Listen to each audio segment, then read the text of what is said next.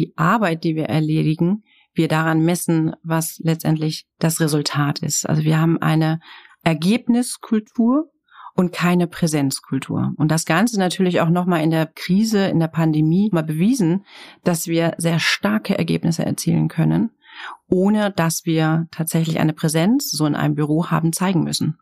Und das Ganze fußt natürlich auch auf einer Vertrauenskultur. 2020 rutschte TUI in eine Krise, in der das Unternehmen so noch nie gestanden hat. Fast drei Jahre später kann das Unternehmen aber wieder positiv nach vorne schauen und ist gestärkt aus der Krise wieder hervorgegangen. Ein Grund genug, sich also das Unternehmen und besonders das Arbeiten bei der TUI genauer anzuschauen. Zu Gast ist heute Sibylle Reis. Als Personalvorständin und Arbeitsdirektorin der TUI Group ist sie weltweit für mehr als 60.000 Mitarbeitenden verantwortlich, die im letzten Jahr einen Umsatz von über 16 Milliarden Euro gemacht haben. TUI Group ist mit ihren Hotels, Kreuzfahrtschiffen, Fluggesellschaften, Reisebüros und Online-Portalen einer der führenden Touristikkonzerne weltweit.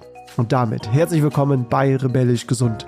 Mein Name ist Jonas Höhn und ich bin der Gründer der Detox Rebels. Mit verschiedenen Formaten unterstützen wir internationale Unternehmen, geeignete Rahmenbedingungen für Mitarbeitende zu schaffen, um sich wohlzufühlen, zu performen und sich entfalten zu können.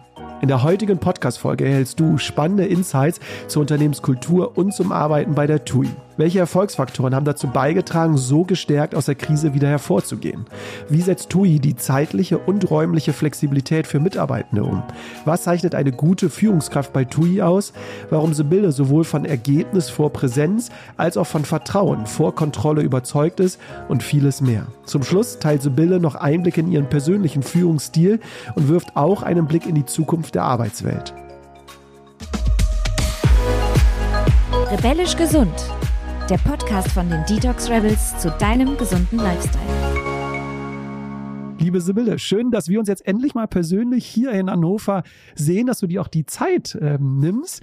Das letzte Mal, als wir gesprochen haben, vielleicht erinnerst du dich, haben wir über deine Süßigkeiten-Schublade gesprochen. Gibt es die noch? Ist die noch randvoll? Die gibt es noch, äh, Jonas, und die ist immer noch randvoll. Und äh, auch hallo, und es freut mich, dich kennenzulernen heute persönlich. Mit TUI ähm, ermöglicht ihr Millionen Menschen ganz tolle Urlaubserlebnisse. Was ist eigentlich dein schönster Urlaubsort? Der schönste Urlaubsort, der ist tatsächlich am Wasser und zwar da, wo ich äh, frei im Meer schwimmen kann und ich ähm, wirklich eine Menge Ruhe, aber auch ebenso viele Impulse bekommen kann, also mir etwas anschauen kann, viele Erlebnisse sammeln kann. Das ist für mich der schönste Urlaubsort.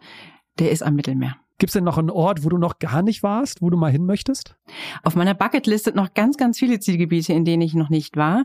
Das nächste Zielgebiet ist tatsächlich, dass ich gerne besuchen möchte, Bali. Sehr schön. In meiner Recherche ähm, konnte ich herausfinden, dass du mal Floristin werden wolltest. Gibt es noch die Leidenschaft für die Blumen? Und wenn ja, was ist deine Lieblingsblume? Meine Lieblingsblume ist tatsächlich die Lilie, die ich regelmäßig bei mir zu Hause auf dem Esstisch habe. Und ich kann sie auch sehr, sehr gut riechen. Letztendlich der Wunsch danach, auch Floristin vielleicht zu werden, kam daher, dass ich mich relativ schnell eigentlich für ein Studium entschieden habe und auch letztendlich Arbeit, die eher konzeptionell ist und aber letztendlich auch kreativ. Ich würde gerne ab und zu was kreativ mit meinen Händen machen. Und mit der Leidenschaft um Blumen kam der Zweitwunsch der Karriere, mal Floristin zu werden. Das heißt, äh, in der Freizeit machst du aber noch viel mit deinen Händen? Kann ich mir das so vorstellen, dass du da sehr kreativ noch äh, tätig bist? Sehr, sehr, sehr viel. Also gerade was das Zuhause-Gestalten angeht, das Blumen äh, zusammenführen und aber auch am Auto zu arbeiten. Ich bin auch Autoleidenschaftlerin und ich kann auch selber äh, noch eine Zündkerze wechseln. Aber jetzt auch richtig so tuningmäßig, wenn du jetzt Auto angesprochen hast? Nein, oder? ich habe einen Oldtimer, nenne ich mein eigen, der das gleiche Baujahr wie mein äh, Geburtsjahr ist und an dem kann man auch tatsächlich noch eine Zündkette wechseln und äh, das ist ab und an mal nötig und das mache ich noch selber. Ach schön. Guck mal, da kommen noch ganz neue äh, Leidenschaften hier zum Vorschein. Sehr schön. Sibylle, lass uns mal äh, starten. Ähm, während Corona hattet ihr als Unternehmen sehr stark äh, zu kämpfen. Ja, ähm, die Urlaubsreisen waren unmöglich. Ähm, ihr hattet einen massiven Stellenabbau, einen starken finanziellen Millionenverlust äh, und ohne Staatsleihen der Regierung wärt ihr wahrscheinlich oder hättet ihr wahrscheinlich auch nicht überlebt. Seit dem letzten Jahr könnt ihr aber wieder positiv, ähm, seid ihr zurückgekommen und nach vorne schauen. Ihr konntet viele Mitarbeiter wieder einstellen. Ihr habt euren Umsatz wieder fast so hoch wie noch äh, vor Corona. Und ihr wollt Ende diesen Jahres sogar die Staatsleihen plus Zinsen an die Regierung äh, zurückzahlen.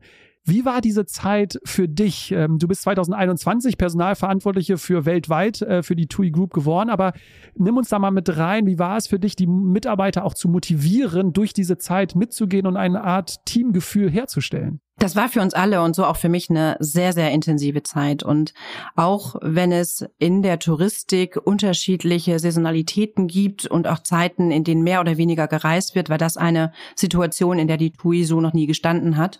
Und wir es auch nicht für möglich gehalten haben, dass tatsächlich im März 2020 unser letztes Flugzeug am Boden landen musste. Das war eine sehr intensive Zeit für alle unsere Mitarbeitenden, die das natürlich in die Situation gebracht hat, das, was sie so sehr lieben, nämlich unseren Kunden, die schönste Zeit im Jahr zu bescheren, das nicht mehr tun konnten. Das war eine intensive Zeit, es war eine Zeit auch der Unsicherheit, aber wir haben sehr, sehr schnell agiert und alle unsere Mitarbeitenden, die auch Krisen kennen, haben gewusst, dass sie mit aller Stärke und mit aller Kraft gemeinschaftlich da rauskommen wollen. Und was ist zu tun? Und da war sehr klar, wir müssen durch die Krise durchgucken. Was gilt es zu tun, um wieder zu der Stärke wie vor der Pandemie zurückzuschauen, auch wenn wir die Ende, das Ende der Pandemie noch nicht gesehen haben. Und so war es nicht nur, dass sehr viele unserer Mitarbeitenden auch in Kurzarbeit gegangen sind, also ihre Arbeitskraft nicht mehr eingebracht haben, dass auch noch sehr viele daran gearbeitet haben, was wir in der Krise tun müssen, um stärker hervorzugehen. Also wir sind durch eine Transformation gegangen und haben sehr viel Kraft auf die IT-Transformation gelegt, wo wir Prozesse automatisiert haben, digitalisiert haben, wo wir Quellmärkte, die heute oder früher noch sehr individuell agiert haben, stärker zusammenzubringen, um Synergien zu schaffen und daraus auch eine internationale TUI zu kreieren. Und da waren unsere Mitarbeiter wirklich sehr schnell und mit sehr viel Kraft dabei, genau das Richtige dafür zu tun. Du hast die Transformation angesprochen. Ihr macht eine große Transformation zusätzlich auch noch parallel zu äh, Corona. Was hat jetzt dazu geführt, dass ihr so gestärkt aus dieser Zeit herausgegangen sind? Hast du da Erfolgsfaktoren? Weil ich kann mir ja vorstellen, dass auch viele Mitarbeiter und Mitarbeiterinnen Ängste und auch Sorgen hatten in dieser Zeit. Du hast ja auch die Kurzarbeit angesprochen. Würdest du einen Erfolgsfaktor äh, hervorheben, wo du sagst, ähm, das ist so zurückblickend, daran hat's gelegen oder das hat dazu geführt, dass wir so gestärkt jetzt aus dieser Zeit gekommen sind? Ich würde zwei Erfolgsfaktoren hier nennen wollen. Das eine ist, dass die Grundlage wesentlich vor der Krise, vor der Pandemie gelegt wurde. Nämlich das, wie wir unter Kolleginnen und Kollegen zusammenarbeiten und wie viel Leidenschaft wir auch für die TUI und für unser Produkt letztendlich haben. Und das Vertrauen darin, dass wir auch in diesen schweren Zeiten gut miteinander und effizient und äh, ja sehr stark miteinander zusammenarbeiten können. Das war die Grundlage dessen, als es dann kein Geschäft mehr gab, da weiter im kollegialen Austausch zu bleiben und das Richtige zu tun. Und das andere war, dass wir unsere Kommunikation intensiviert haben. Wir wussten, dass unsere Mitarbeitenden genau diese Fragen haben, wie geht es weiter? Und diese Fragen waren regelmäßig und sehr konstant von uns zu beantworten. Und natürlich auch mit der Klarheit, was tun wir gerade? Was gilt es gerade zu tun? Was sind die Einschnitte, die kommen? Und du hattest auch gerade gesagt, es war auch der Personalabbau zu tun, darüber sehr klar und sehr transparent zu kommunizieren, aber durch, durch die Krise zu schauen und zu sagen, was machen wir denn, um gestärkt durch die Krise auch durchzukommen. Gab es ein persönliches Learning von dir, ähm, was du rausgezogen hast für dich oder für die Arbeit, was du mit den Zuhörern und Zuhörern mal teilen magst? Wie ich schon sagte, dass wir als TUI unterschiedliche Krisen letztendlich erlebt haben hat mir schon gezeigt, TUI und ihre Mitarbeitenden kann Krise. Jetzt waren wir in einer, äh, einer herausfordernden Zeit, die wir alle uns haben nicht vorstellen können und alle vorher noch nicht erlebt haben. Und meine Erkenntnis und mein Learning war daraus, zu sagen, wie resilient und stark unsere Mitarbeitenden sind. Die haben uns durch diese schwere Zeit getragen, die haben die TUI diese schwere Zeit getragen. Das ist mein größtes Learning und die Art und Weise, wie wir das getan haben, war wirklich heute sagen wir Let's TUI it, ähm, das, was das Größte und auch das Stärkste ist, was ich aus der Krise für mich selber mitgenommen habe. Okay, aber wir wollen ja nicht heute nur über die Vergangenheit äh, sprechen, sondern wir wollen ja über die Gegenwart sprechen, welche gesunden Rahmenbedingungen ihr euren Mitarbeitern äh, gebt, damit die einerseits zu den ähm, besten Leistungen ähm, befähigt wären, aber dass ihr natürlich auch ein erfolgreiches Team habt. Dein Arbeitsmotto ist, wer Leistung will, muss Sinn stiften. Magst du das mal den Zuhörern und Zuhörern erklären? Und welchen Sinn stiftet ihr den Mitarbeiter und Mitarbeiterinnen hier bei der TUI? Ja, mein Motto, wer Leistung will, muss Sinn stiften, geht darauf zurück, vielleicht mal ins Negative umgekehrt, wer Leistung einfach nur durchpreschen erfordern will, die gar nicht auf meine eigenen Stärken als Mitarbeiter abzielt und mich dabei eigentlich auch noch in eine Situation bringt, die nicht gesund ist, wird keine Leistung erzielen. Was heißt es im Positiven für mich, wenn ich sehe, was meine eigene Arbeit letztendlich beiträgt, im Positiven sinnstiftend ist für die Unternehmung und zudem auch noch auf meine Stärken und meine Potenziale aufbaut? Und dabei, und das ist die dritte Dimension, auch noch meine Gesundheit, meine Lebensphase, meine Einstellung berücksichtigt, da sehe ich heute Tag für Tag, dass die Mitarbeitenden wir wirklich eine wahnsinnig hohe Leistung erzielen können, wenn diese drei Komponenten zusammenkommen. Und welcher Sinn ist es bei äh, TUI? Gibt es einen übergeordneten Sinn, ähm, den ihr stiftet? Unser Sinn bei der Arbeit und jedes Einzelnen heute hier im Konzern der 60.000 Mitarbeitenden hat es zum Ziel, unseren Kunden die schönste Zeit im Jahr zu machen. We create moments that matter. Das ist letztendlich alles Ziel von jedem Mitarbeiter heute bei der TUI. Aber, und das hast du eben so im Begleitsatz erwähnt, es braucht auch mehr als nur den Sinn. Ne? Also ich denke jetzt so an die psychologischen Grundbedürfnisse, die wir ja alle haben, wenn man mit äh, Gehirnforschern äh, spricht. Da ist das Bedürfnis nach Autonomie, nach Verbundenheit, nach Kompetenz. Das ist das mit den Stärken, was du angesprochen hast. Es braucht mehr als nur einen guten Sinn, oder? Absolut. Es braucht die Kollegialität und das ist eine der großen Stärken. Das wissen wir aus den Mitarbeiterbefragungen auch in der Vergangenheit, dass das, was die Mitarbeitenden bei der TUI am meisten schätzen, ist der vertrauensvolle Umgang, die Kollegialität, die wirklich tollen Persönlichkeiten, mit denen wir Tag für Tag zusammenarbeiten. Das ist der Zusammenhalt, das Vertrauen, das wir einander haben, das ist sozusagen der Kleber, der uns äh, zusammenhält.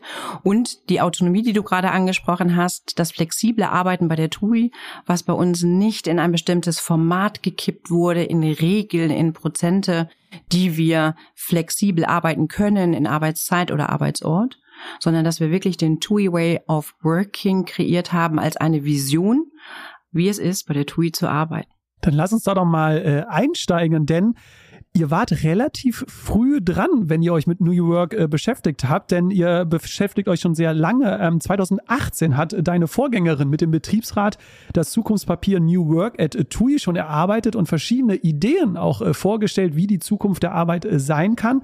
Du hast jetzt diese Ideen weiterentwickelt und eine neue People Strategy erarbeitet mit den drei ähm, Begriffen Digital, Engaging und Inclusive. Magst du mal den Zuhörern und Zuhörern das erklären, was dahinter sich verbirgt? Ja, genau, Jonas, wie du schon gesagt hast, wir haben relativ früh übrigens gemeinschaftlich mit dem Konzernbetriebsrat eine Initiative entwickelt, sich darüber Gedanken zu machen, wie das Arbeiten bei der TUI sich gestalten wird. Und zwar nicht heute im Hier und Jetzt, sondern in der Zukunft. Und das in der Pandemie das Arbeiten per se, aber gerade insbesondere bei der TUI und die Erwartung unserer Mitarbeitenden an das Arbeiten sich komplett geändert hat, das war letztendlich außerhalb jeglicher Frage.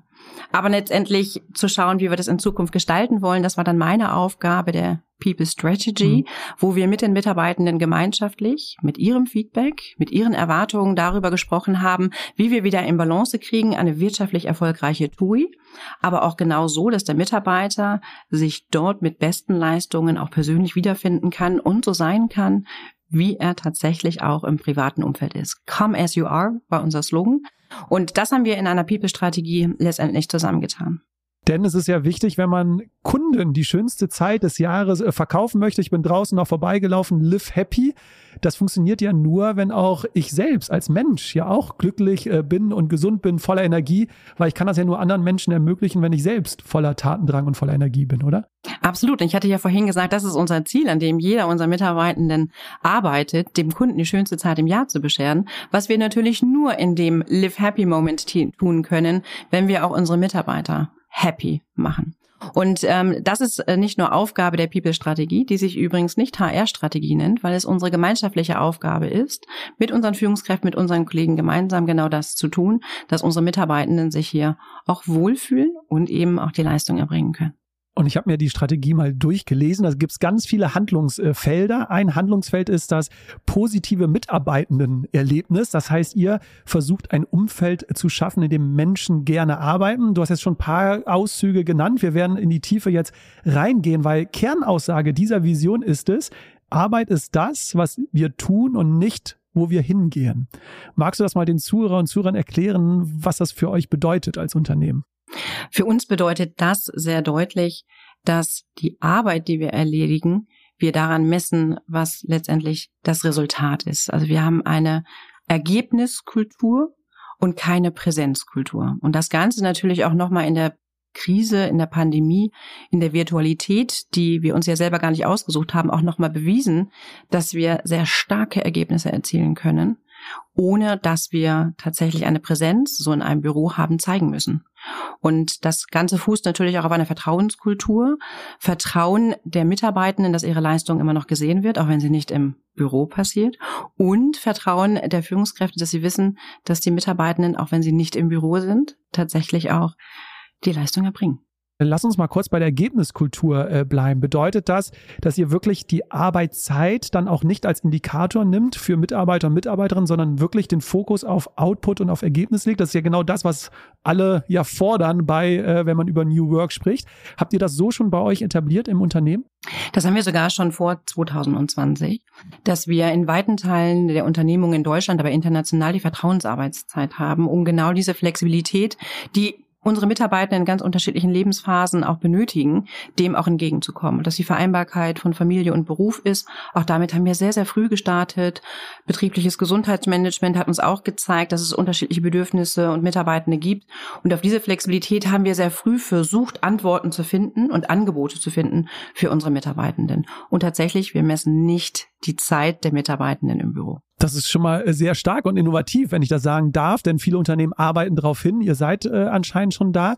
Ihr habt aber ja nicht nur die zeitliche Flexibilität, sondern ja auch eine räumliche Flexibilität. Ein großer Bestandteil, was du ja auch erarbeitet hast äh, von TUI Way of Working, nämlich das Work-Wide-Programm. Magst du das mal den Zuhörern und Zuhörern erklären? Weil ich fand das auch fantastisch schon, dass ihr nicht nur zeitlich, sondern auch räumlich da eine Flexibilität ermöglicht. TUI Work-Wide ist ein Programm, das es unseren Mitarbeitenden ermöglicht, neben dem Homeoffice zusätzlich 30 Tage aus dem Ausland heraus. Das haben wir ins Leben gerufen aufgrund des Feedbacks, dass unsere Mitarbeitenden während der Pandemie gesagt haben, dass sie mitunter gar nicht in dem Land, in dem sie arbeiten, auch leben und ihre Familie und auch ihren sozialen Bezug haben und ob es möglich ist, dass sie aus dem Ausland heraus können bei ihrer Familie, in ihrem Freundeskreis. Und darauf haben wir eine Antwort gefunden mit TUI Workwide, was wirklich echte, gelebte Flexibilität ist und letztendlich wissen wir, dass in dem ersten Jahr nach Einführung von TUI Work beides ein richtiger Erfolg ist. Das Feedback ist also positiv. Das Feedback ist wahnsinnig gut, dass wir nicht nur in, anhand der Zahlen lesen können, sondern dass wir auch so bekommen. Es ist manchmal die Familienzusammenführung. In der Virtualität können sich aber auch Teams in einer Präsenz, ich kenne ein Team, das sich gefunden hat und gemeinschaftlich in Barcelona eine Wohnung gemietet hat, um da tatsächlich drei Wochen am Stück sich selber on zu boarden und gemeinschaftlich Zeit beim Arbeiten zu verbringen. Eine ganz tolle Initiative. Und so haben unsere Mitarbeitenden das tatsächlich auch schon in über 80 Ländern gemacht. Jetzt hast du die Wohnung angesprochen. Gibt es denn schon die Möglichkeit, auch Hotels von euch zu nutzen? Also, dass man den Mitarbeitern und Mitarbeitern das zur Verfügung stellt? Weil ich kann mir vorstellen, dass dadurch auch die Verbundenheit zum Unternehmen ja nochmal gefördert wird, wenn man jetzt, du hast die drei Wochen jetzt bei dem Beispiel angesprochen, die sogar in einem Hotel ja verbringt, wo man ja tagtäglich dann mit TUI verbunden ist. Das ist genau der nächste Schritt, den wir jetzt gehen werden. Noch in diesem Jahr werden wir unseren Mitarbeitenden die Möglichkeit eröffnen, diese TUI Work Wide Zeit auch in unseren eigenen Hotels und Resorts zu verbringen, um Folgendes auch letztendlich zu tun, nämlich das TUI-Produkt in der Zeit auch wesentlich intensiver wahrzunehmen. Und das ist das, was wir in diesem Jahr etablieren. Warum verbringst du deine TUI Work Wide Zeit nicht in unserem Ressort und lernst dabei noch das Produkt kennen, unsere Kunden kennen?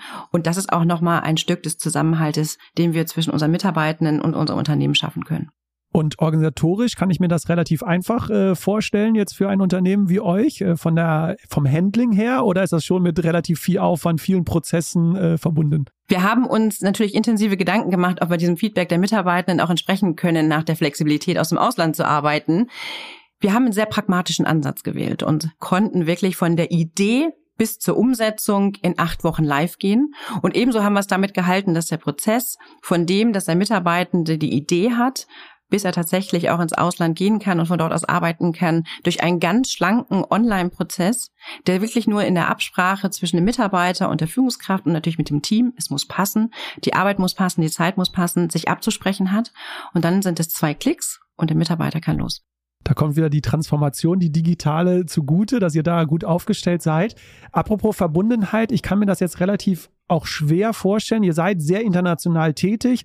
Aus internen Kreisen weiß ich, es wird immer mehr über Ländergrenzen gearbeitet, auch über Konzernsegmenten. Wie schafft man es da, diese Verbundenheit trotzdem noch herzustellen, obwohl man in, äh, du hast jetzt gerade gesagt, über 80 Reisedestinationen ja arbeiten kann? Wie schafft man da so eine Art Verbundenheit noch im Unternehmen? Ich glaube, der Schlüssel liegt darin, dass man sich bewusst wird, was ist eigentlich ein Team. Und dieses Team ist nicht zwangsläufig dadurch definiert, dass man in einem Büro oder sehr nah beieinander physisch sitzt und an einer Idee, an einer Arbeit sitzt, sondern dass man das gleiche Ziel miteinander verfolgt. Und das ist unabhängig von Ländergrenzen und auch von Anwesenheit im Büro. Und das funktioniert auch heute immer besser. Und unsere Kolleginnen und Kollegen haben uns gerade gezeigt und auch das Feedback gegeben, dass das virtuelle Arbeiten sehr gut und das hybride Arbeiten im Team sehr gut funktioniert. Und das versuchen wir genau das, was die Erfolgsfaktoren sind, auch ins Ausland zu bringen. Es gibt kulturelle Unterschiede, es gibt auch die Sprache, die sich damit ändert im internationalen Team. Da nehmen wir unsere Mitarbeitenden, aber ebenso die Führungskräfte mit. Aber für uns ist es das Führen in einem hybriden Zusammenhang, wo wir Unterstützung gegeben haben und das jetzt versuchen auch ja, zu globalisieren, das Führungsmodell, unseren Führungsanspruch zu erweitern. Wie schaffst du es, ein Team im globalen Kontext zu führen? Da wollen wir gleich drauf eingehen, auf die äh, Führungskräfte. Aber, das fand ich nämlich ganz spannend, in einem Interview hast du auch äh, gesagt, dass du anderen Personalchefs diese Flexibilität empfiehlst, also die zu gewähren. Was versprichst du dir durch diese Flexibilität? Was für einen Mehrwert hat das, wo du sagst, das müssten eigentlich alle Unternehmen ihren Mitarbeitenden anbieten? Ich glaube, welches Unternehmen oder welcher Personalchef oder Personalchefin noch nicht verstanden hat, dass gerade in den letzten zwei Jahren auch die Erwartungen der Mitarbeitenden an die Arbeit und an die Flexibilisierung der Arbeit Einzug gehalten hat und dass der Arbeitsmarkt auch noch mal ganz andere Möglichkeiten gibt, wenn dieser Flexibilität nicht entsprochen wird, dass sie mit den Füßen abstimmen werden. Also dass es letztendlich ein Thema wird, wie stark es einem gelingt, die Mitarbeiter an das Unternehmen zu binden, aber auch zufriedene Mitarbeiter zu haben. Das heißt, wenn sie nicht mit den Füßen abstimmen, die Mitarbeitenden und das Unternehmen verlassen, sondern bleiben, aber wissen, dass nicht in sie und ihre Bedürfnisse investiert wird, werden sie auch nicht die Leistung bringen, denn die Zufriedenheit wird definitiv sinken. Glaubst du aber, dass es auch Gefahren mit sich bringt, wenn man den Menschen zu viel Flexibilität ermöglicht? Das Stichwort Selbstwirksamkeit, dass man sich auch vielleicht, äh, dass sich manche Menschen überfordert äh, fühlen und auch das Gefühl dann haben, okay, ich muss jetzt äh, dauerhaft erreichbar sein und ich kann auch nicht klare Grenzen ziehen, weil gerade im Dienstleistungsbereich, wenn ich ja anderen Menschen, für andere Menschen arbeite, glaube ich, dass bei den Menschen eh sehr hoch, dass man dann vielleicht ein bisschen mehr macht als jetzt äh, woanders. Siehst du da auch Gefahren, dass man sich da selbst zu, ja, übernimmt quasi? Ich finde, der erste Schlüssel ist, dass Flexibilität ein Angebot ist, eine Chance ist und nicht über die Mitarbeiter gestülpt wird, wie es tatsächlich in der Pandemie und im Lockdown auch gar nicht anders möglich war. Aber jetzt immer zu sagen, es ist auch deine Entscheidung, lieber Mitarbeitende, die Flexibilisierung im Arbeitsort und im Arbeitszeitsinne zu nutzen und ihm dann auch gerade in dem Führungsteam, in seinem engsten Kontext, auch etwas mitzugeben an Stabilität und Sicherheit. Was sind denn Spielregeln? Was macht denn Sinn in dem Team? Wie schaffen wir es denn auch als Team gemeinschaftlich gut miteinander zu arbeiten und den Mitarbeitenden auch Fragen zu beantworten. Aber ich glaube, der Schlüssel ist wirklich, dass diese Flexibilität dem Mitarbeiter als Chance offeriert wird und dass er dann letztendlich auch Infos, Klarheit bekommt, wie er sich auch gesund von zu Hause, wo er letztendlich von dem, dass er aufsteht bis ins Bett geht, arbeiten könnte, sich auch abgrenzen kann und sich auch genau dieser Flexibilität als Chance vielleicht auch mhm. der privaten Umgebung und seinem privaten ähm, Ansinnen nachzugehen, das auch tun soll. Du hast sie eben angesprochen, die nehmen ja genau dabei eine wesentliche Rolle ein, die Führungskräfte. Mal ganz allgemein äh, gesprochen, wie stellst du dir eine Führungskraft in der heutigen Zeit vor? Welche Kompetenzen braucht eine Führungskraft? Wie sieht das neue Führen aus? Führen wird aus meiner Perspektive immer individueller. Während man äh, vielleicht noch vor ein paar Jahren auch an große Programme, Führungskräfteprogramme gedacht hat, zu sagen, das ist die Dimension von Führungskompetenz und das wird schon für alle passen, ist es, glaube ich, heute für Mitarbeitende, aber auch für Führungskräfte wichtiger, auf die einzelnen Stärken der einzelnen Teammitglieder einzuzahlen. Für mich ist es grundsätzlich wichtig, dass Führungskräfte eine klare Vision haben, die Strategie des Konzerns so runterzubrechen, dass jedes Team eine klare Vision von dem hat, was es erreichen möchte. Dass die Führungskräfte dann natürlich das Ganze im Sinne einer Inspiration, ihre Mitarbeiter auf diesem Weg mitzunehmen, das Ziel zu erreichen und auch in schwierigen Phasen letztendlich das Team zusammenführen und auch erstellen und in konfliktären Phasen auch gut durchmanövrieren, um dann auch das Ganze, was als Idee aufgekommen ist, zu exekutieren, also auch umzusetzen.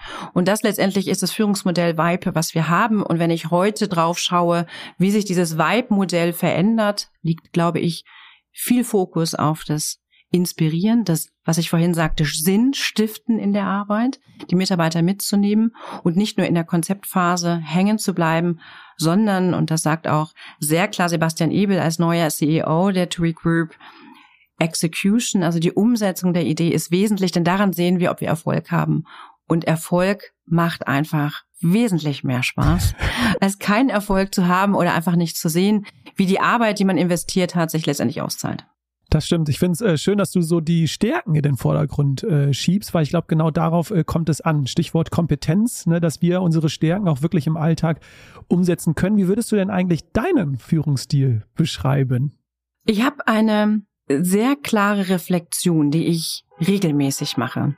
Und ich stelle mir die Frage, warum will dieses Team von mir geführt werden? Warum will jeder einzelne Mitarbeiter von mir geführt werden? Und darauf auch eine Antwort zu finden. Why should anyone be led by you? Und ich glaube, genau daraus zeichnet sich mein Führungsanspruch, aber auch mein Führungsverständnis ab, dass mein Auftrag ist, innerhalb dieses Vibe-Modells ein erfolgreiches Team mit erfolgreichen Resultaten aufzustellen, aber das, und egal wie groß mein Team ist, es letztendlich ein Team aus Individuen ist, mit ganz vielen Stärken. Und ganz viele Stärken komplementieren meine Schwächen. Und viele dieser Stärken sind auch wesentlich größer als meine Stärken. Und das auch wirklich zu nutzen. Und ich sage, wenn ich es geschafft habe, ein Team, das divers ist, das in vielerlei Hinsicht anders ist als ich, und wenn ich ein Team gefunden habe, das offen mit mir ist, dann kann ich gut führen und beantworte ich mir auch die Frage, warum ich denke, dass diese Mitarbeiter mir folgen sollten. Mit der Antwort hätte ich nicht äh, gerechnet. Finde die wahnsinnig äh, schön und glaube, das hat ja auch viel damit zu tun, sein Ego zurückzustellen, oder? Definitiv. Ich rekrutiere für mein Team Mitarbeiter, wo ich das Gefühl habe, die sind wesentlich besser als du, Sibylle. Denn dann weiß ich, und ich bin ein auch hochkompetitiver Mensch, davon kann ich was lernen. Und ich brauche diese Impulse und ich brauche auch Ideen, die wahnsinnig gut sind. Ich brauche Kompetenzen, die ich einfach nicht habe. Ich muss mir da nichts vormachen, wo ich sagen kann, da kann ich mir was abschauen. Und wenn ich es vielleicht auch selber nicht kann, habe ich jemanden im Team, den ich fragen kann. Und ähm, der ein ganz hervorragendes Ergebnis mit uns gemeinsam erfüllt. Nicht alle Führungskräfte sind schon äh, so weit. Es gibt äh, immer noch äh, Führungskräfte, die natürlich an der klassischen Kontrolle festhalten, vielleicht auch noch an älteren Werten. Und das darf man denen natürlich auch gar nicht böse nehmen, weil sie auch in einer Zeit äh, groß geworden sind oder auch beruflich erfolgreich waren, wo solche anderen Werte gegolten haben. Wie nimmst du jetzt solche Führungskräfte bei der TUI Group aber auch mit? Weil ihr wollt ja die ja auch nicht verlieren auf der, äh, auf dem Weg. Wie, wie nimmst du diese Führungskräfte mit um die davon auch zu überzeugen, es könnte auch anders gehen. Ich glaube, unsere Führungskräfte sind ja auch sehr unterschiedlich und sind offen für unterschiedliche Aspekte. Es gibt sehr viele Führungskräfte, die offen sind für Zahlen.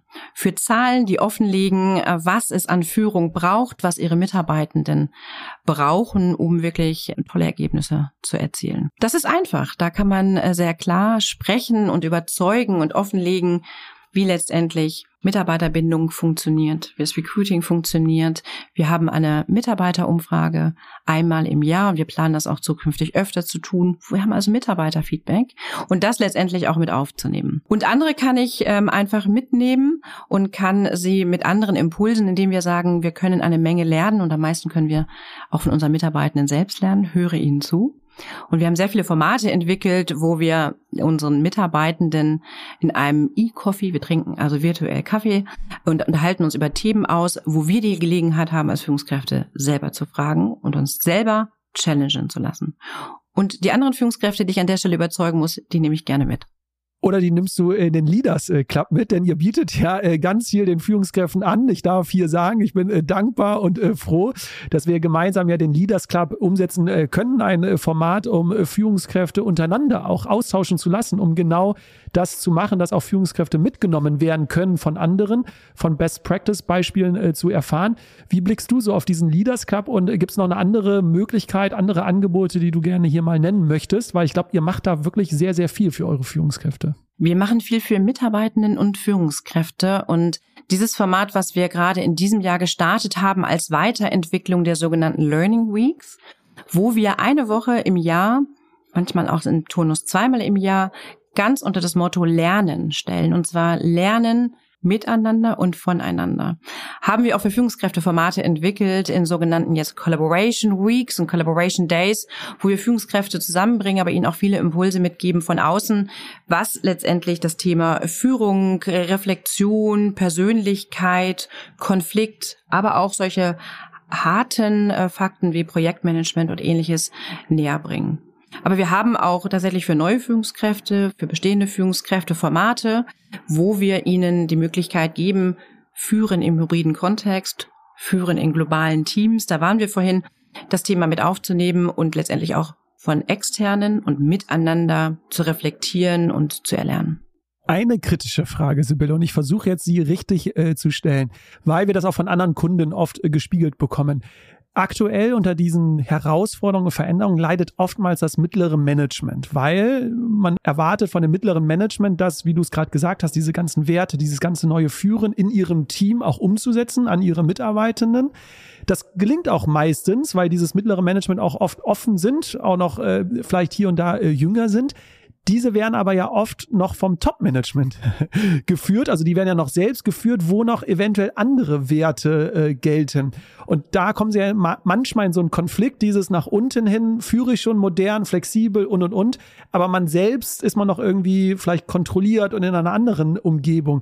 Nimmst du das auch wahr, so in der Arbeitswelt? Und wie könnte man da Brücken schaffen, damit äh, auch das Top-Management, weil ich fand jetzt deine ganzen Aussagen, die sind schon sehr sehr reflektieren, wie du es auch sagst, und schon sehr weit. Das findet man nicht überall oben im Top-Management. Deswegen so eine Frage an dich, wie schafft man es da, diese, diese Brücken zu bauen, um gemeinsam diesen Weg zu gehen? Ich würde dir erstmal in deiner Aussage recht geben. Mein Respekt dem mittleren Management, das große, auch heterogene Teams zu führen hat, die mit ganz anderen Themen auch beschäftigt sind. Und diese Führungskräfte im mittleren Management auch gut zu unterstützen, ist unsere Aufgabe. Das, was du von mir als Reflexion meiner Führungsaufgabe ähm, wahrnimmst und mit dem, was die TUI tut, ist das allerdings nicht Sibylle-like sondern das entsteht in einem Team, in einem HR-Team, aber auch in einem Führungsteam gemeinschaftlich mit meinen Kollegen. Ob das jetzt die People-Strategie ist, ob es TUI Way of Working ist, das ist mir ganz insbesondere wichtig, dass das getragen wird, entwickelt und getragen wird gemeinschaftlich mit meinen Kollegen. Und das fängt, und das ist ganz richtig, im Executive Board, also im Vorstand an, dass wir da auch Diskussionen, auch konfliktäre Diskussionen haben, auch einen Austausch haben, weil wir auch da voneinander mit den Impulsen lernen können. Denn nur dann können wir es auch runtergeben und unser mittleres Management dazu befähigen ein Erfolgsfaktor, glaube ich, dafür, dass äh, du vielleicht auch so reflektierend hier schon sprichst und sagst, es ist äh, TUI, was hier aus dir äh, spricht, ist ja ein Vertrauen im Unternehmen, weil man kann ja nur Flexibilität und all diese Freiheit ermöglichen, wenn man auch ein Vertrauen hat im Unternehmen. Euer neuer CEO Sebastian Ebel hat das auch gesagt, die moderne Arbeitswelt braucht vor allem eine Vertrauenskultur. Jetzt hört sich das in der Theorie ja immer so einfach an. Ähm, wie können wir uns das jetzt konkret bei euch vorstellen, dass, du hast es selbst in eigenen Worten gesagt, der Mensch auch wirklich so sein kann, wie er ist, dass man ihn so akzeptiert, so wahrnimmt und er auch seine Stärken hier ähm, einbringen kann. Wie funktioniert so eine gute Vertrauenskultur? Vertrauen ist etwas, das sich entwickelt. Vertrauen kann man nicht verordnen. Wir wünschen uns Vertrauen, aber wir verdienen uns Vertrauen. Und das ist etwas, was nur im Dialog mit den einzelnen Mitarbeitenden, indem ich ihm sage, ich höre dir zu, ich erkenne an, ich wertschätze Und zu all dem, was ich nicht nur höre, sondern auch sage, lasse ich mich daran messen. Und komme bitte zu mir, wenn du das Gefühl hast, dass das, was ich dir gesagt habe, ich nicht halte. Vielleicht gibt es Gründe, meine Strategie anzupassen. Ich kann es dir erklären. Also viel Kommunikation, im Dialog bleiben, Verlässlichkeit zeigen und viel auf den Mitarbeiter auch einzugehen und ihn nicht nur zuzuhören, sondern auch mit dem Gehörten und ihm gemeinsam Dinge und ihn selber vor allen Dingen mitzuentwickeln. Ich glaube, das sind die Schlüssel, die wir dafür brauchen. Fehler machen ist in Ordnung bei der TUI? Fehler machen ist nicht nur in Ordnung, Fehler machen ist gewünscht. Es gibt Fehler, die tun weh. Das sind immer die, die man zweimal macht. Aber Fehler machen ist bei der TUI ausdrücklich gewünscht. Und die Fehler, die passieren, werden sehr transparent letztendlich im Team getragen und sie werden auch der nächsten Führungskraft, der nächsten Ebene und auch dem GEC und auch dem Vorstand mitgeteilt. Und es ist natürlich extrem wichtig, wie das Board damit umgeht, wie die Führungskraft damit umgeht. Wir können das sehr gut tolerieren, aber auch das braucht Vertrauen eine Info an die Zuhörer und Zuhörerinnen. Das ist jetzt nicht nur, was Sibylle Reis äh, hier im Podcast äh, sagt, sondern äh, das zeigt auch eure Befragungen. Denn es gab in der letzten äh, Befragung ähm, die Frage oder die Aussage, ich fühle mich sicher an meinem Arbeitsplatz ganz ich selbst zu sein. Und es stimmten 76 Prozent äh, der Befragten und Befragtinnen äh, ab. Also stimmten dem zu, dass sie sich hier sicher fühlen. Und das fand ich schon eine gute Zahl, oder? Das ist eine schöne Zahl und ich werte diese Frage auch. In der Personalstrategie ist ja klar, wir wollen inclusive fair werden, also mehr inklusiv. Wir haben eine tolle Diversität im Unternehmen. Wir wissen, dass der Mitarbeitende dem anderen Mitarbeitenden in keiner Dimension gleicht. Wir sind letztendlich in ganz unterschiedlichen Funktionen und Jobs zu Hause vom, ich sag mal, Kapitän im Cockpit zur Reisebüro-Mitarbeiterin in Süddeutschland, zum Callcenter-Agenten in Bremen, zu ich sag mal, der Hotelangestellten auf Mallorca. Wir haben eine unheimliche Bandbreite letztendlich an Funktionen. Damit haben wir eine unheimliche Bandbreite letztendlich auch an Persönlichkeiten und Jobs in diesem Unternehmen. Und das zeichnet uns aus. Zudem, dass wir natürlich genauso divers und genauso international sind wie das Produkt, das wir anbieten, weil wir halt nicht nur aus einem Land oder verschiedensten europäischen Ländern, sondern wirklich weltweit operieren. Du hast jetzt angesprochen, die unterschiedlichen äh, Zielgruppen, denn wir haben natürlich jetzt heute auch stärker über die Menschen gesprochen, die im Office arbeiten, am Schreibtisch.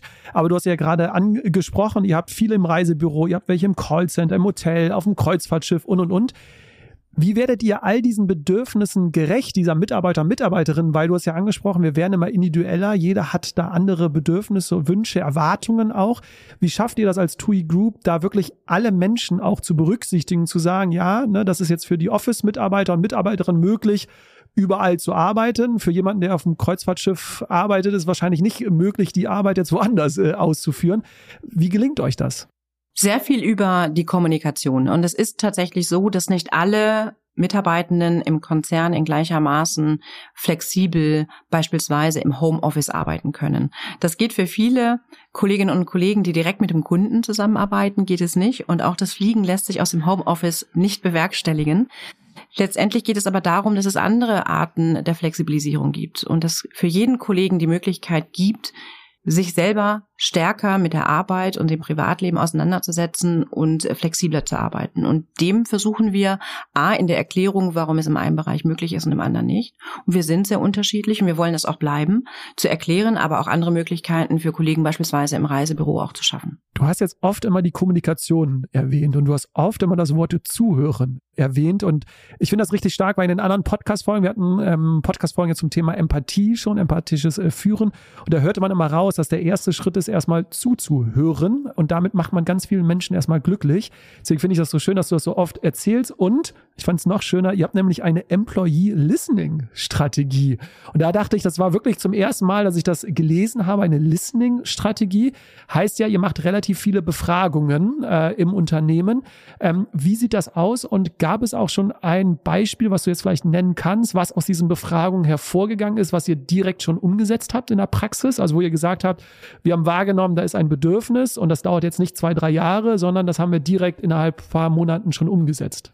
Die Employee Listening Strategie hat tatsächlich zum Ziel, nicht wie in der Vergangenheit eine große konzernweite Mitarbeiterbefragung vorzunehmen, wo wir dann auch ein Jahr wieder warten, bevor die Mitarbeitenden auch die letztendlich Fortschritte oder vielleicht auch Nicht-Fortschritte wieder kommentieren und uns zurückmelden können, sondern dass wir sagen, es gibt eine globale Umfrage, die wir im Konzern einmal im Jahr durchführen. Aber darüber hinaus gibt es in einem Arbeitsleben ganz unterschiedliche Stationen, wo wir die Mitarbeitenden um Feedback bitten. Also wir nennen das eine Lifecycle des äh, Mitarbeiters an den unterschiedlichen Kontaktpunkten wir befragen wollen. Aber wir wollen auch zu bestimmten Teams Meinungen haben. Und das ist letztendlich die Employee Listening Strategie, die wir aufgesetzt haben. Sie wird aber nur durch das komplementiert, dass wir sagen, wir müssen regelmäßig im Dialog bleiben, viel kommunizieren und von dem, dass wir in der Pandemie auch viel gesendet haben, auch den Kanal zurück wieder aufschalten und das idealerweise natürlich, soweit es geht, im Team und das ist uns wichtig, und das sprachst du auch an, nicht nur zuzuhören, sondern mit dem Gehörten und Gesagten auch etwas zu machen. Und ich lasse das natürlich dann daran messen, welche umgesetzten Initiativen es dann auch in dem Jahr geschafft haben oder zwischenzeitlich. Und Workwide war ein Thema, dass Mitarbeitende uns gesagt haben, ich möchte gerne flexibler und auch aus dem Ausland heraus arbeiten. Und da würde ich sagen, haben wir Wort gehalten und nach acht Wochen TUI Workwide aufgesetzt. Okay, acht Wochen ist schon mal eine Ansage. da haben sich die Mitarbeiter Mitarbeitern gefreut, als Sibylle Reis gesagt hat, wir müssen da jetzt mal was machen intern und das aufsetzen. Ich glaube, dass für einen Konzern und in der Abstimmung in einem Konzern es eine Versuchung ist, sehr viel Zeit dafür brauchen zu wollen. Eine große Stärke der TUI ist, ähm, auch mit pragmatischen Lösungen genau das Ziel verfolgt und auch getroffen zu haben. Und daran lasse ich mich auch persönlich gerne messen, dass ich nicht, natürlich gucke ich mit meinen Strategien auf die nächsten Jahre und auch weiter in die Zukunft, aber dass ich darüber nicht vergesse, dass die Mitarbeitenden auch eine Lösung ihres Problems auch schon morgen erwarten.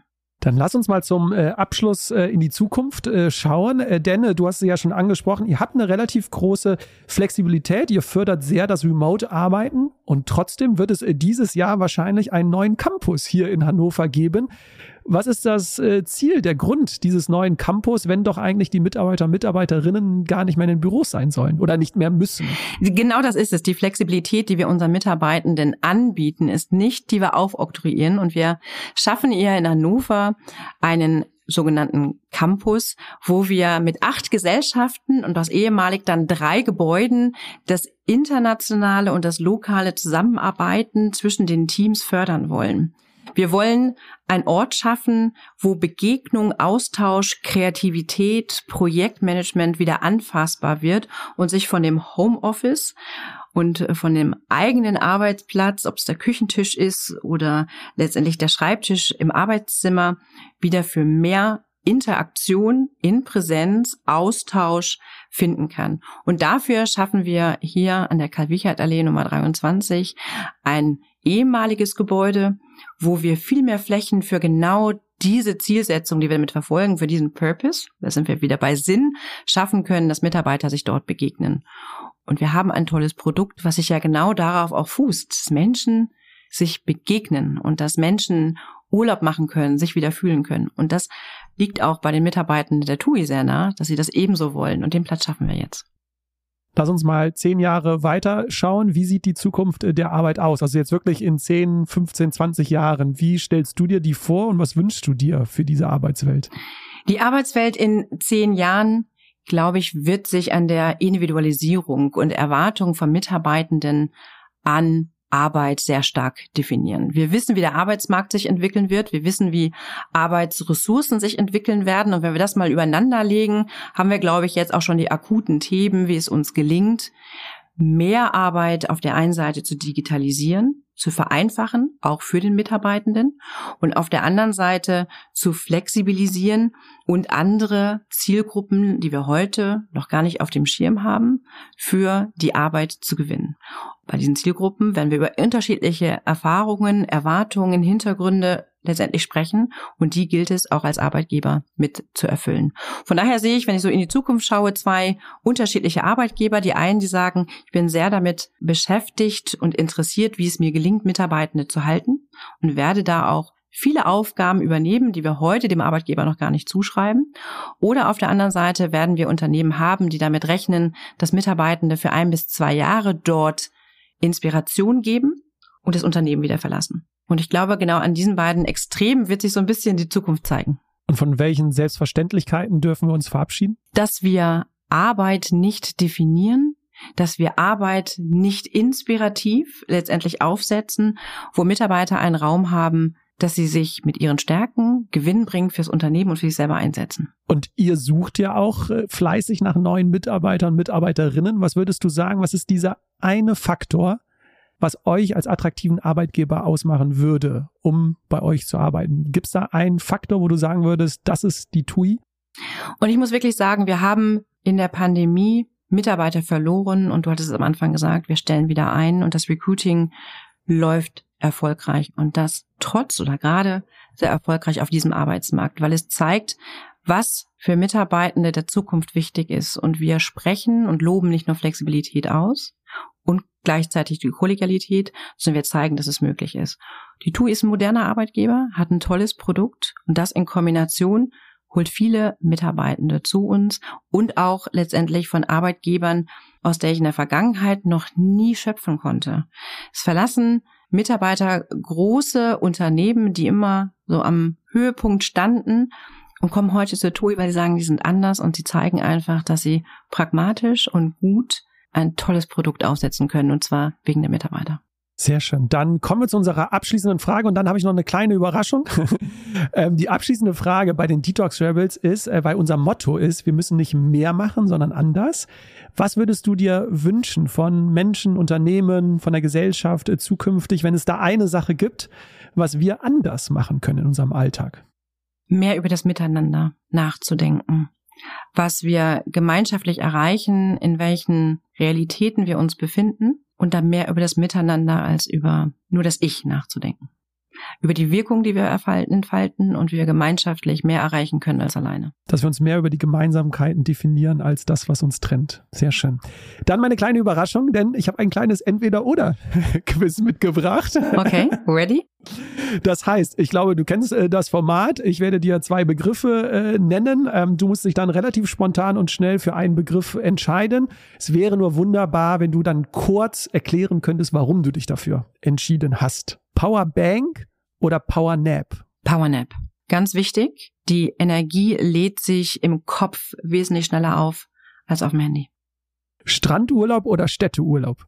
Strandurlaub. Strandurlaub mit dem Blick in die Weite. Brainstorming oder Brain Food? Brainstorming. Ich mag es einfach wahnsinnig gerne, mit äh, Leuten zu diskutieren. Auch zu streiten. Das gehört dazu, zu einer guten Vertrauenskultur, finde ich. Online oder offline? Online. Ich bin viel online. Da, wo ich Menschen nicht mehr im Büro oder neben mir habe, ähm, mache ich das sehr gerne online. Homeoffice oder im Office? Ich bin gerne im Office. Dann auch wahrscheinlich hoffentlich im neuen Campus. Äh, ich Absolut. bin gespannt, wie es dann äh, aussehen wird. Absolut. Me-Time oder Meeting? Meeting. Ich krieg äh, Energie von Meetings äh, im beruflichen, aber auch im privaten. Kriege ich viel Energie, Gemeinschaft zu erleben. Da haben wir was äh, gemeinsam, äh, Sibylle. Multitasking oder Single-Tasking? Ich wünsche mir mehr von mir Single-Tasking zu erproben. Gehirnforscher würden dir sagen, mach es, Sibylle. Und die letzte Frage, der frühe Vogel fängt den Wurm oder der frühe Vogel kann mich mal? Der frühe Vogel fängt den Wurm. Ich bin einfach sehr früh wach. Was soll ich mit der Zeit machen? Da fange ich an.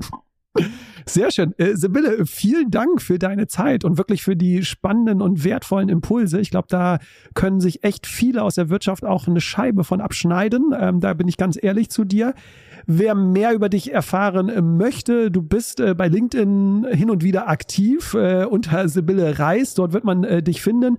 Aber natürlich auch die TUI ist sehr aktiv auf allen möglichen äh, Social Media Kanälen und wir haben es ja auch eben eingangs besprochen, ihr sucht äh, fleißig nach Mitarbeitern und Mitarbeiterinnen. Das heißt, wer jetzt davon überzeugt ist, für die TUI mal zu arbeiten, ihr könnt auf der Homepage oder bei LinkedIn mal vorbeischauen bei TUI. Da gibt es die ein oder anderen Stellen wahrscheinlich, äh, wo man sich bewerben kann. Spannende Stellen, aber spannende Karrieren. Das ist viel wichtiger. Einen ganz tollen Weg, den man bei der TUI machen kann. Und dann hoffe ich auf ganz viele, die ich dann nicht nur auf LinkedIn sehe, sondern auch vielleicht live und in Farbe. Hier oder wo auch immer bei der TUI. Super. Sibylle, vielen Dank. Vielen Dank, Jonas. Ja, das war der Rebellisch Gesund Podcast. Und wenn dir die Folge gefallen hat, teil doch gern die Folge mit jemand, der oder die auch von ihr profitieren kann. Und da ich es persönlich total spannend fände, deine Gedanken und deine Learnings zu dieser Folge zu hören, teile doch gerne diese in Form einer Rezension auf den Podcast-Plattformen oder lasse sie uns zukommen auf Instagram oder auf LinkedIn. Auf LinkedIn teilen wir immer mal wieder auch Einblicke in unsere Arbeit mit unseren Kunden.